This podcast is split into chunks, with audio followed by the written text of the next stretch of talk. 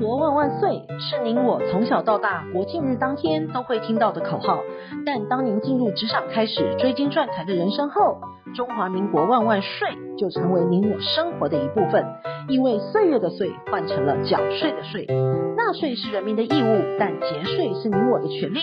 所以唯有正面对战，才有博胜的机会。聪明的您就是要有强大的应税智商。每周二与五，Cindy 都会与您在空中一起练税功，也欢迎大家持续练功。想睡的听众们，大家好，欢迎回到想睡的单元。本周的新闻重点有五则，提供重点摘要给您。第一，赠与反悔想撤销，三招就够用。第二，物价上扬，明年减税有望。第三，今年税收超征，有机会超过三千亿。第四，房地交易未诚实申报将补税处罚。第五，等房族创新高，单季破两万栋。第一，赠与反悔想撤销，三招就够用。民法定有一项防不孝子的条款，可以让父母有机会将赠与子女的财产撤回。若子女对父母不敬，或是不履行抚养的义务，父母可以主张撤销赠与，但是要注意以下三点。第一个是子女对待达到刑罚处罚的要件，且需要在一年之内提出；而子女不孝的行为，必须要是刑法明文处罚的行为，而且该行为的对象不限于赠与人本人，连赠与人的配偶或其他的亲属遭受不当的对待也都适用的，而且要在一年之内提出。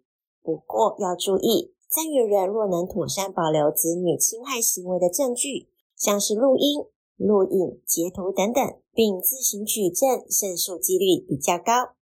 第二个是子女须有奉养的义务，且父母无谋生能力。如果直系血亲卑亲属能以自身的财产维持生活，将被认为无受抚养的权利，而无法以子女未尽抚养义务诉请撤销赠与。第三个是不动产尚未完成过户，才可以撤销赠与。若父母赠与不动产尚未完成移转登记，可以撤销赠与，但要留意，如果已经公证赠与，或者是为了履行道义上的义务而赠与，像是生父给予婚外子女抚养费、公益捐款、礼俗上的馈赠等等的，是不得主张撤销的。若担心子女受赠之后对自己不孝，该如何防范呢？其实父母可以在赠与之前与子女签订负有负担赠与契约。就是在契约中与子女约定应完成的行为，像是要求子女按月给付生活费，无偿让父母居住在赠与的不动产直到终老，或是要求赠与不动产的租金收益由父母收取等等的，或是透过信托的方式，要求子女将受赠的不动产信托给赠与人，也就是父母，让父母担任受托人，管理及出租房产。而租金可以由子女及父母共同受益。由于不动产已经注记为信托，子女不得随意处分或是出售不动产。如此一来，除了可以让父母提早将房产赠与给子女，又能达到保障自己的目的。第二，物价上扬，明年减税有望。依照所得税法的规定，增所税的免税额、标准扣除额、薪资特别扣除额、课税集距等等的。每遇到消费者物价指数较上次调整累计上涨三趴以上，即按上涨程度调整。而根据主计处最新公布的数据，累计涨幅已经达到五点五趴，有望调高明年综所税相关免税额及扣除额。粗略的估计，明年综所税免税额有机会由九点二万调高到九点七万，标准扣除额有机会由十二点四万调高到十三点一万。薪资所得及身心障碍特别扣除额有机会由二十点七万调高到二十一点八万，相关免税及扣除额至少比今年增加二点三万元。此外，增所税的课税级距也有望拉高，以增所税净额一百三十万为例，原本适用二十趴的税率，明年可望降至十二趴。详细数字，国税局年底宣告，明年实施，后年五月报税时适用。第三，今年税收超增，有机会超过三千亿。财政部今年十月税收实增净额两千三百一十八亿元，年增近十六趴。累计一到十月实增净额三兆两百二十三亿元，在四千七百八十亿元就达成全年的预算目标。就资料的显示，一百零八年因为新冠疫情，全年税收短征两百二十三亿；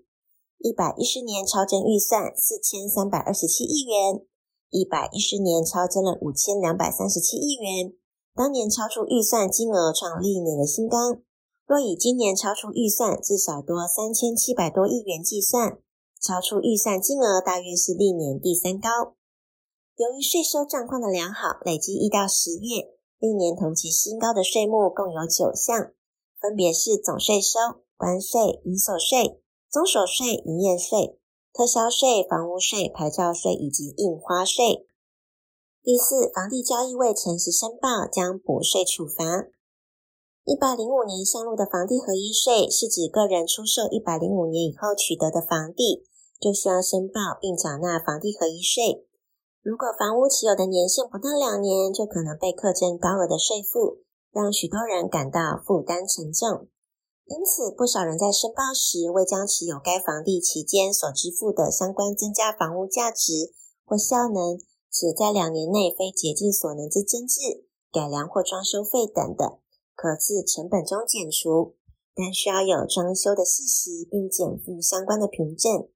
若经稽征机关查或虚报者，将补税处罚。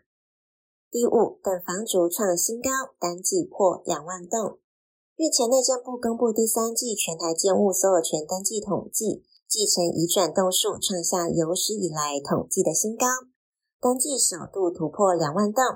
其中，全国有八个县市的继承占全体移转比重超过五分之一，代表每十个移转登记当中，至少有两笔来自继承。其中，澎湖县因为这几年国旅带动离岛观光备受青睐，不动产呢有旅宿潜力，加上澎湖特有的农变建制度的优势与地理的局限，房地产多以家族传承为主，使得继承移转比买卖移转还要多。而台北市的不动产价值高，房产入手门槛高，若有房可等相对轻松。此外，持有多年转售可能普增税相当的高，确实影响到屋主生前移转的意愿。但有时弄巧成拙，反而留着让晚辈继承越来越多，产权越趋复杂。继承完之后转售将会面临到高额的交易税。除了善用房地合一自住优惠或重购退税的方式，让财富规划更加分。